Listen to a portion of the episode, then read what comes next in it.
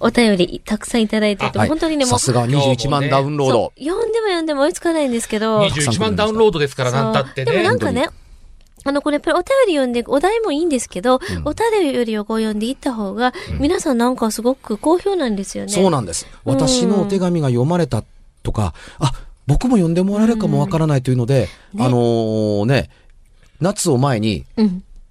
リスナーお便り紹介月間を私たち設けたんですけど、これがあまりに評判がいいので、続いてます。続いてます。で、あと。は、あとは、あの、これ、お便り紹介してはい、させていただいた方の中から抽選でね。うんあのそうなんです。おはがきをプレゼントすることになりました。はいそうです。絵はがきというか、あの、私たちのプロマイドというか、うん3人の写真入り、3入りの、サイン入りです。はい。スリーショットでね。スリーショットで、うんうんあのーね、えー、ちょっと心霊写真みたいなんですけども、女子高生の格好をしてる女が写ってるんですよ、これ。えー、怖いサイン入りでキ。ャーかわいい。うんあで一人だけなんかリアクションが違う。見ていただければね、ね。恐ろしさが伝わると思います恐。ろしさって、おい。お手元に届いたらぜひご確認を。わわわわわちびどろの日月をね。本当に。ほんま、うんでもさ、ほんまお便りがね、本当多うん、くて本当に、ね。今日はね、だーんと3つぐらいでいきます。お、いっちゃう、あの出ないと。もう追いつかない。追いつかない。了解了解。はがき欲しさに皆さん送ってくださいね。そうですよ。はいということで、お便りもどんどん読むからね。はい。サクサクいきますよ。うん。ようこさん、勘十郎さん、木原さん、こんばんは。こんばんはこんばんは。一年前よりポッドキャストで楽しく拝聴しております。ありがとうありがとうございます。えー、この方、あれ？ラジオネームがありました。下の方に。んコマケンさん、あと、えー、淀川のほとりさんですね。長いなは。い、長っ。えー今回私の半世紀の人生で体験した一番の唯一のオカルト話をさせていただきました。50年ぶり。はい。と言っても私の実体験というには少々はばかられる話なんですが、え実は1年前からこのネタについてメールを送ろうとテキストにしたため、えー続けていたのですが、正確ゆえにあまりにも長くなりすぎて、お目にかけられるものにならず、この後に及んで要点だけお伝えし、お三方のご感想をいただいたい、い結構ですただきたいと思います。それはありがたい。はい。えー、時は90年代の初頭。うん。場所は某政令指定都市。はい。当時私は大学生。うん。塾で講師のアルバイトをしていました。うん。講師のバイトはおよそ全員が同生、同年、同学年の学生です。えー夕方の小学校クラスから始まり、中学生の最後のコマが終わって、夜の10時を過ぎる日も。そんなシフトをこなす中、バイト仲間の皆で水曜会と称し、毎週水曜日、バイトが引けたら22時以降、夜食を食べに行く。その時、えーその後ドライブするのが恒例になってたんですって。うん。うん。とある水曜日の夜、その日はいつも以上に気合を入れて、塾から車で1時間半ほどのトンネルへ向かいました。そこは地元でも有名な心霊スポット。うん。山奥ですが、夜でもそこそこ交通量のある近隣への、えー、近々への主要の道ですと。その国道にあるトンネルの入り口の脇の小道を登っていくと、ちょうどトンネルの真上、えー廃道となった旧街道のもう一つ小さなトンネルが真の目的地でした。うん。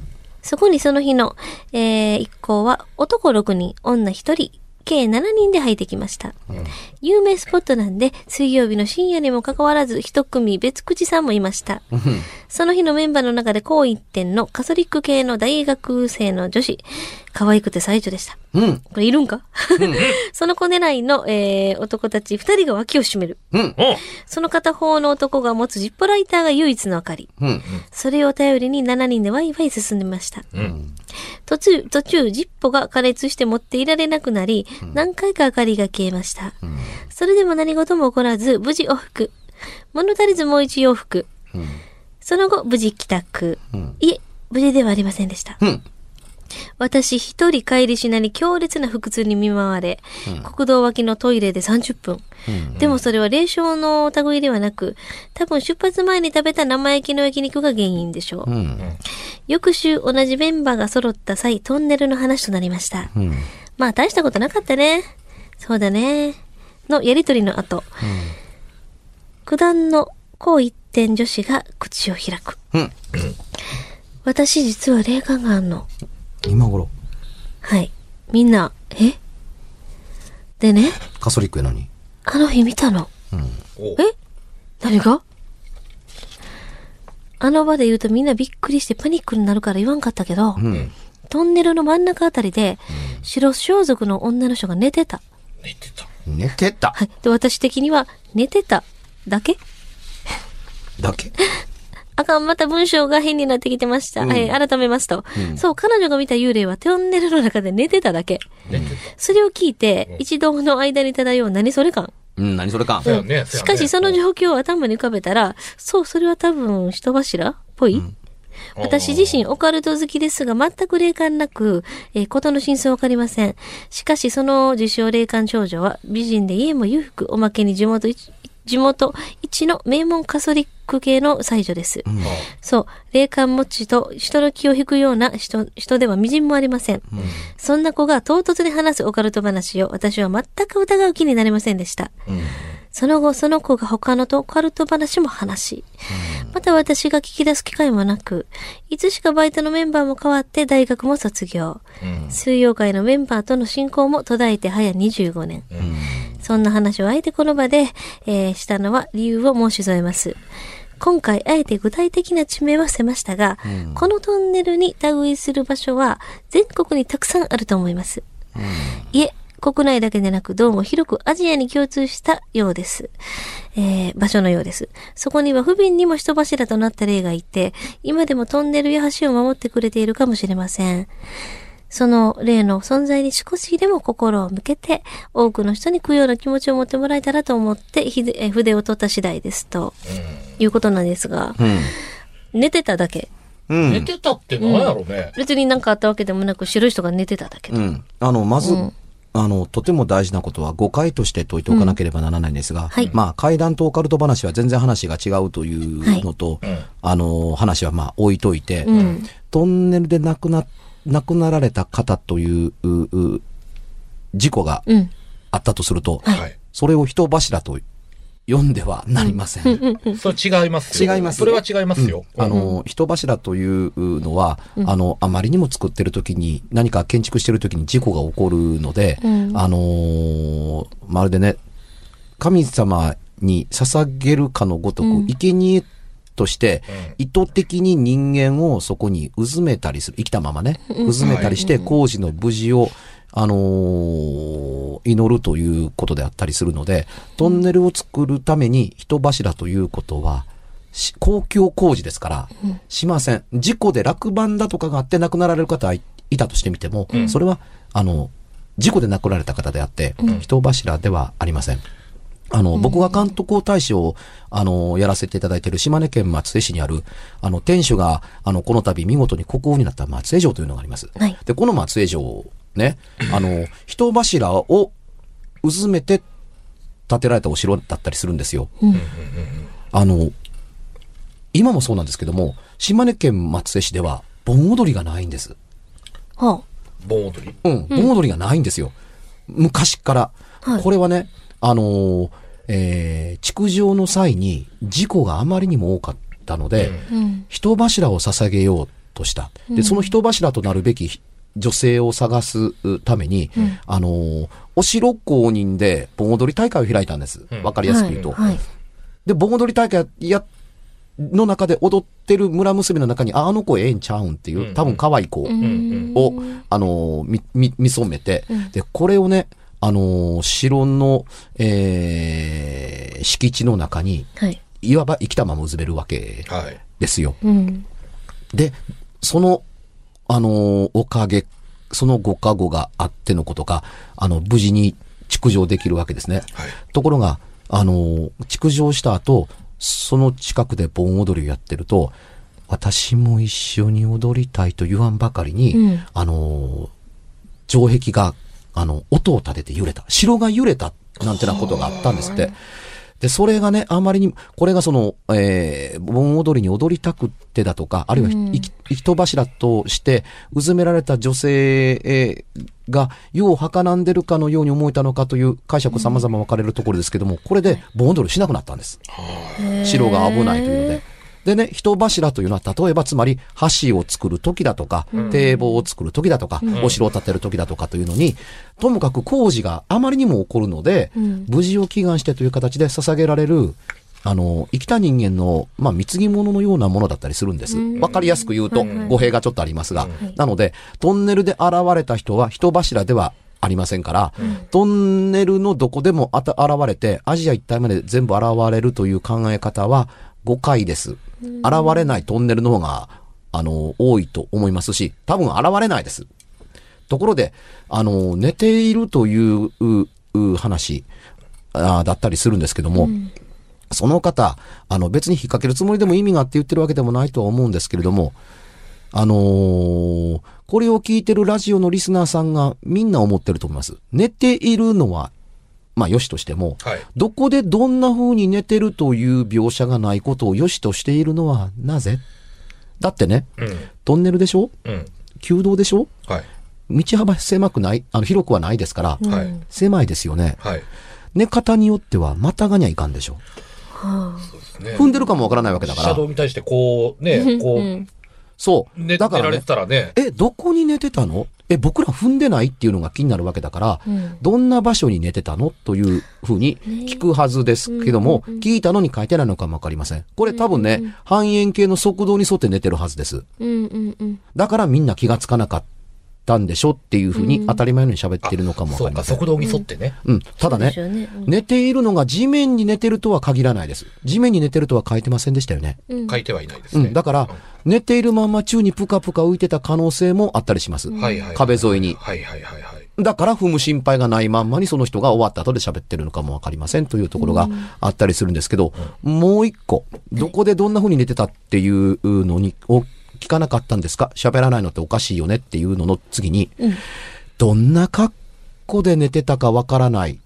男女として、はっきりと識別できるものがなかったりするのに、つまり、人柱などというふうに、あの、思うような格好してたんですか？と思うんですよ。もしね、衣装をちゃんと、目撃談として聞いていたなら、人柱とは思わないでしょう。うん。だからね、あの、トンネルの作業をしていてもおかしくないような格好の人だったのか、そうじゃないのかっていうの？これをね、話を聞いてもちっとも気にならないのって、ちょっと不思議だなぁと思いますというのと、はいあの、こういう怪談物につきもののように足しておきますけれども、はい。なぜ後出しじゃんけんなのかなと思うんです。うーん。うん。あの、白い、なんか着てたんだっけ？白装束ですね。ね白装束を着てるんだったら、だっけ、うん白装束、ごめんね、僕ラジオ、あの、リスナーの方わからないですけど、僕、あの、予定調ならないように耳で聞いてるだけでうん。やってるので、すみません、細かいところ聞き落としたりしてたらごめんなさい。し、あの、白装束ってうん。着物ですよね？着物でしょうね。うんうん。はい。多分ね。で、白装束ということをやってるならば、はいあのー人柱と思われるのは仕方がないことですけど、うん葬られた方です、これ。死に装束という、あの、人柱も死に装束するんですけど、はい亡くなられる方なので、はいしかし、葬られた方だったりするわけだから、トンネルの落盤ん事故だとか、トンネルのど真ん中で、あの、人柱があることなんて当然ないです。うんうん。うん。真ん中までうまいこと言ってんねやん、このトンネル。っていうところだったりするから、トンネルって山を貫通させるう仕事だったりするわけですからね、構築するべき建築物がなかったりするので、あの、穴を掘る作業をやってる時に、穴掘って埋めてどうすんねん？みたいなもんだったりするので、人柱でないことは、あのー明らかだったりします。うん。死に装束の人っていう、じゃあごめん、白装束の人、んっていう格好をしているというのならば、うん。うん。ますます寝ていることが気になることと、年齢が気になるだとか、容姿がものすごく気になるはずだ。ねその辺には振られてないですね、一切ね。髪の毛長かったのかな、女の人とも思ったかもしれませんけど、髪の毛長いおっさんやったかもしれませんもんね。ああ、まあまあ、ありえないことでは普ないよね。通ね、うん。人が寝ていったら気になるのはね、おおむね性別なんです。年齢と。うん。うん。まあね。うん。あの、うん気になりますよ。というのと、トンネルだからね、あの、方向を変えてやり過ごして通らないんです。あの、広場の真ん中にもし死に装束の人が寝てたら、公園から出ようかっていう避け方があるでしょ？そう、そうですね。はいうんうん。トンネルって逃げ場がない一直線一方方向なのうん。で、一歩方向というか、まあ、帰れるんで、はい。そのカトリック系の、の、あの、お方が、そのまんまその横を通ることができたのって、しかも後出しじゃんけんでこんなことがあったよねっていうのは、うん。あのー思い込みとは言いませんけれども、本当に見たとするならば、うん周りに注意を促さない。うん。パニックになるよねということだけで、うん。そんなことができるかっていうと、僕なら止めます。帰りましょう。え、どうしてって、うん後で説明するから帰りましょう。え、どうしてって、うん、あの、ここで、じゃなくて、他で言うから帰りましょうっていう形うんうんうんうん。という正しい後出しじゃんけんで、車の中でね、何があったん。もっと明るいところに行って、車止めたら話しましょうっていうふうに言うのを、こんだけの時間が空いてから、あの時こうだったよっていうと、一歩間違えると、あの、見ちゃった感を強調したい作り話をしているというのと、あまり変わりません。現にこの方、あの、説明口調で書いておられますけれども、一点どうしても、あなたはどう思ったのっていう点で言うと、怖かったという、ご本人が感じたツボがないんですよ。うん。この話、聞いてはいるけれども、信じておられるかどうかは、書いた方そのものの気持ちそのものが現れてないような。気がするから、あのお話としてはともかく、会談とするには、もう蓋押し。うん。あと二押しぐらいですね。たまたね、この西条の方とお会いできることがあってな、あったらもうちょっとこう、美人で金持ちねでえカトリック系の人でしょ？っていうふうに、もう欲しいもん全部持ってますねっていうところですから、この人がまるで怪異のように聞こえます。本当に。はい、次行きましょう。ね、ことはい、わかりました。はい。えー、木原さん、松山さん、日月さん、こんばんは。こんばんは。埼玉在住、ラジオネーム、エミリーと申します。はい、エミリエミリーちゃん。エミリー、ポッドキャストから聞いてます。ー、ありがとう。いつも楽しいひとときをありがとうございます。6月22日の放送で、ドッペルゲンガーにまつわる話が紹介されていましたが、はいましたね。私も自分のではありませんが、それらしきものを見たことがあります。自分で自分を。はい私が中学生の頃の体験で、かれこれ35、6年くらい前の話です。はい。はある日の朝、登校して席に着いてから、ふとお手洗いに行きたくなりました。うん。はい。すぐに行こうとしましたが、担任の先生が来てしまい、ホームルームが始まってしまったため、仕方なく終わるまで我慢することになりました。うん、はい大変だ。その時、私の席は廊下側から2列目の前から3番目だったと思います。廊下側から男子、女子、男子、女子という風に交互に1列ずつ並んでいました。うん。その日の欠席者は、女子の A さん、えーその A さん一人だけで、先生が二度名前を呼びましたが、返事はなく、またクラスメートの誰も何も答えませんでした。ホームルームはほんの10分程度だったと思いますが、かなり切羽詰まった状況になっていた私は、終わると同時に席を立ち、えー前方のドアから出ようとしました。一番近いトイレが教室の前の入り口方向にあったからです。うん。ところが、うん廊下側の一番前の男子と、その隣の女子の間に、うん。A さんが間を塞ぐようにして席についていました。お休みしていないんですよね。えー A さんはお休みだったんですけれども、ホームルームで名前も、えー呼ばれたんですが二度呼ばれたんですよね二度呼ばれたんだけで、ど。返事なかったんですよね。で、それで、えーエミリーさんが、えートイレに行こうとしたら、その来てないはずの A さんが座ってた。と。遅刻して、えーあ、遅刻して今来たんだなと思いましたが、同時に A さんがなぜそんなところにいるのか、ものすごく疑問に思いました。席と列と列の間にボンって座ってるようなね。うんものすごく疑問に思いました、えー彼女の席はそこではなかったし、えー男子と女子の間は人一人が通れるくらい空いているはずなのに、えーそこだけ、えー廊下側から男子 A さん、女子の順で並んでいて、えー机が3人分くっついているように見えたからです。すごく奇妙に感じましたが、差し迫った状況に置かれていた私はそれどころではなく、えー仕方なく迂回し、2列目と3列目の間を通ってトイレに向かいました。そして、なんとか間に合い事なきを得た後、後ろのドアから入って自分の席に着きました。えーなぜなら A さんの席があって通れず、後ろから入った方が早かったからです。その後、間もなく1時間目の授業が始まり、先生が出席を取りました。えー担任とは別の先生です。A さんの名前が呼ばれると、誰かが、おやすみです、と答えていました。顔を上げると、先ほど A さんがいたところには席はなく、彼女もいませんでした。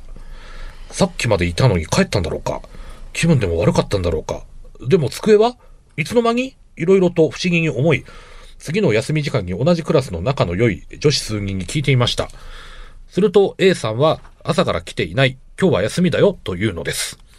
絶対に来ていた。1時間目の授業が始まる前に帰ったに違いないと確信していた私は、翌日投稿してきた A さん本人にも聞いてみましたが、返事は同じで、昨日は来てない。休んだ。と言いました。友達には寝ぼけたんでしょ？うと笑われ、誰も信じてくれませんでした。でも本当に見たんです。A さんは私にとって普通のクラスメートという感じで、特別に仲良しだったわけではありませんでした。ほとんど話をしたこともなく、おとなしい感じの人だったというぼんやりした印象しか記憶にありません。一体あれは何だったんでしょう？今でも不思議でなりません。という。ちょっと聞き漏らしたかもしれないので、はいはい。あの、呼んだ勘十郎さん、はい教えてください。はい。現れた描写はよくわかりましたけど、はい。いついなくなったんでしたっけ？えーとですね、えー A さんを確認して、えーその後トイレに行きました。戻ってきたんだよね。戻っ、そして戻ってきました。で、えーこの人は前の出入り口から出たんですけどう、ん知ってる？後ろから。帰りは後ろから来ました。んなぜなら、前は塞がってるから。はい。A さんが邪魔で通れないから、そ、そっちから通りました。そして、えーその後間もなく1時間目の授業が始まり、先生が出席を取り始めて、A さんの名前が呼ばれると、誰かがお休みですと答えた。だかなるら、ほど。いなくなったことって書いてないですよね。うん。そのいなくなった時のことは書いてないです。お休みですって誰かが答えて、はい。あ、えいないっていう。し出席取る前に、もういないんでしょっていうのがうん見えてないんですよね、おかしなことに。おかしいね。うん、おかしい。おかしいね。。うん。出席、呼ばれなく取らなくたって、授業に始め、始まって、いなくなったら列は元に戻ってるわけで、はい塞げ、塞いでるものはいないんだから、はい。消える瞬間が、ね、他の人間がわからなかったは構いませんが、この方、見えるはずです。はい。うん。あの、前に行こうと思って前塞がってるんだから、前からずっと見え、前にずっと見えてるんです。はい。延々それで来てるので、はい。うん。消えた瞬間がないのって、そこを不思議に思わないっていう視覚的情報が欠落してるのがちょっと不思議です。ああ、ちょっとその辺欲しいな。うーん、そうだなそうだな出席取ったことの方でいませんっていうのを不思議に思ってるっていうことって、不思議に思ってないでしょ。出席取る前にいないはずですから。うんでなかったら出席取った時に、え、いない、いてるのにいないってみんな言ってるっていうこと、この人もっと不思議があるはずですから、うんうんうんうんうんうん。ね、どこかで消えてなくなっている瞬間を、を見てないにしてみても、いないと気づく瞬間があったはずですっていうのが、ないのって、現れたことばかりがおかしいと思ってる階段っておかしいよね。そこですね。そこですね。そこですねうんだから、机がないところに机があるのは、あの、不思議に決まってます。何もなかったのではないかなと思わんでもない。うんうん。うん。確かに。だって人がいないだけで出席のどうのこうにこだわってるけど、いいえ、もっと怖いのは、うん。机がないことです。A さんだけじゃなく机もない。いや、机の方がない方が怖いでしょ。だって、生きてる人間にしてみても死んでる人間にしてみても、人がそこにいるというのを垣間見ることはわからんでもないですけど、机ですからね、うん。物理ですからねう、。うんん。物質ですからねって、人間は生きてるもんですけど、うん、だから何か起こるかもわからないものが内在してるのかもわからないけど、机はちょっとどうかなと思う。木と鉄パイプでできてますから。ちょっとエミリーさん、その辺、そうですねもうちょっと、欲しいです。もうちょっと思い出してうん思い出しもらてくだってもいいですか、さい。ぜひとも、はい思い出したら、その続きをちょっと。はい。うんまさかこんなにオーバーするとは。皆さんのね、こういう体験だとか聞いたお話を、えー募集しております。ぜひね、この番組よく聞いていただいて、階段の角とは何か、うん。何が入っているとそうなのかっていうことが、お話の説明の中にあちこちに入ってます。はい。うん。ここがおかしいと言われてるところって大概共通していますので、うんあの、注意力というのを働かせてお便りいただいたら私たちはとっても嬉しいです。そうですね。うん。ちゃちゃ入れたわけではないので。